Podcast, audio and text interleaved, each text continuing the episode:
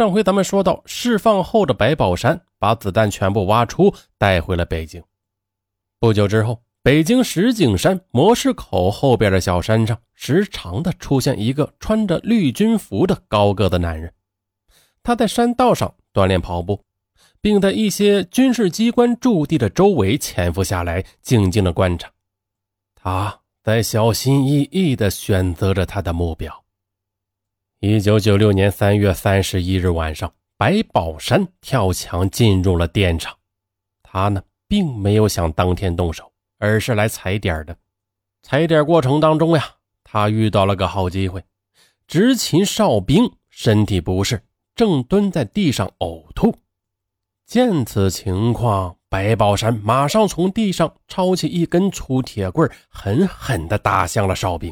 待哨兵昏过去之后，白宝山迅速的从他的怀里抽走了五六式步枪，打开大铁门上的小侧门，他便跑出了电厂。搞到了枪，白宝山反而冷静下来了。他想，杀掉那个片警呢，他的户口问题也解决不了，还会暴露他自己，那就不如先干点别的。五六式步枪，目标大。不好隐藏，他便在附近的山上挖了个洞，把步枪埋了起来。长枪携带不方便，那白宝山他便打算利用长枪再搞一支短枪。四月七日晚上，他又袭击了装甲兵司令部的留守处，开枪打伤了哨兵于启明。但他不知道，哨兵挂着的是空枪套，里边呢根本就没有装枪。四月八日深夜，白宝山雇了一辆黑面的，企图转移枪支，继续作案。可是，当面的驶向石景山高科技园区石兴大厦附近的一个十字路口时，突然遇上了防暴大队的巡逻车。白宝山见势不妙，跳车逃跑，并且连开九枪，打伤了三名巡逻警。这次遭遇战之后。白宝山停止了在石景山区再次作案的企图，但是他并没有放弃搞短枪的目标。白宝山的二姐在房山县某农场工作，他看望二姐的途中啊，经过八一射击场，偶然的发现了这里的哨兵佩戴着短枪。就这样，四月二十二日凌晨，他再次行凶。打死了八一射击场哨兵赵长文，抢走了手枪枪套和空弹夹。白宝山连续做了四案，打死哨兵一人，打伤军警人员六人，这是建国以来所没有的大案。中央领导指示，要北京市公安局尽快破案。就这样，北京警方立即成立了以张良基局长亲自挂帅的联合专案组。全局各警种、各部门密切协作，投入了紧张的侦破工作。据对四零七案、四零八案和四二二案的现场勘查，警方确认了歹徒有着高超稳定的射击技术，对军用武器呢很熟悉，从持枪和跳跃的姿势上，好像受过专门的军事训练，因此。可能是受过警方打击的累犯，可能呢有过服役史，或者接受过军事训练，有接触军用武器的经历，而且呢手段是极其的残忍。三次枪击使用的军事五六式半自动步枪，与高井电厂被劫持的枪支枪种相同，两处现场的子弹发射自同一支步枪，弹底的标识均为七五。杠八幺。从这点说明呀，歹徒获取子弹的途径是比较单一的。接下来呢，专案组在兵器部的帮助下，一批批的查找该批号子弹的生产日期和配备区域，终于查清了这批子弹的来龙去脉。原来呀，这批子弹生产于文革后期，由河南某兵工厂制造的。主要配备给南京军区和兰州军区。南京军区所配备的这批子弹没有下发到部队，而兰州军区的这批子弹呀，主要是分发给了新疆的阿克苏、吐鲁番、石河子和奎屯等地区。专案组立刻派人到新疆了解子弹管理情况，但是因子弹数量过大、分布面广，并且下发时间长，无法进一步划定核查范围的。同时啊。通过语言专家对黑面的司机所提供与歹徒对话情况的反复分析，专家们认定，对方所操的是北京地方话，而不是普通话，这有重大的意义。由此可以确定，犯罪嫌疑人应该是北京人，而不是外地人。专案组又认为，犯罪嫌疑人的活动范围及居住地在石景山区之内，其中。重中之重应该是在三三七路汽车总站附近。专案组明确了侦查范围，决定在三三七路汽车总站周围五公里范围内挨门逐户的进行地毯式的排查。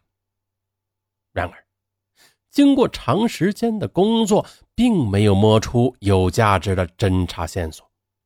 可是呀。就在警方紧锣密鼓的行动时，而白宝山他却戛然停止了在北京的一切活动，他把目光转向了外地。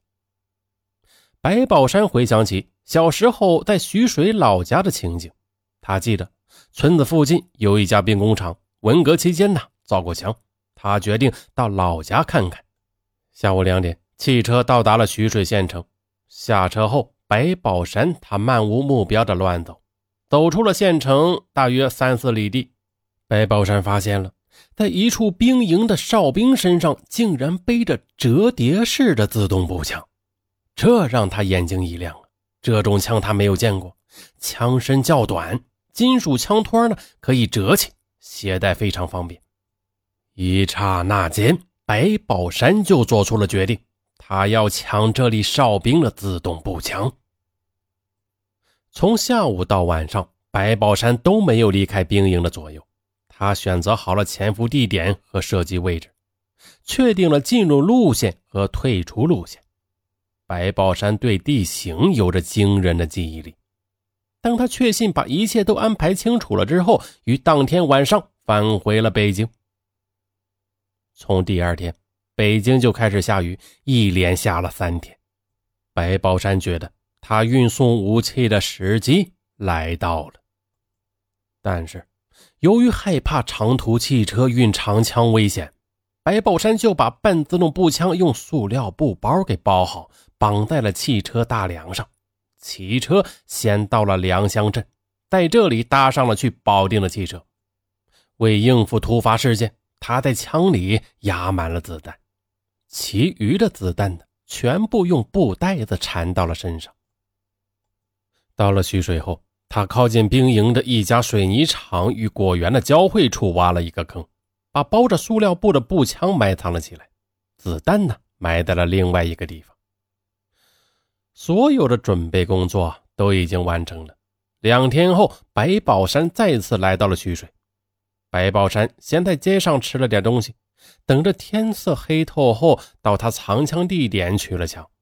他坐在果园里。先把枪擦拭了一遍，子弹呢也一颗颗的擦好。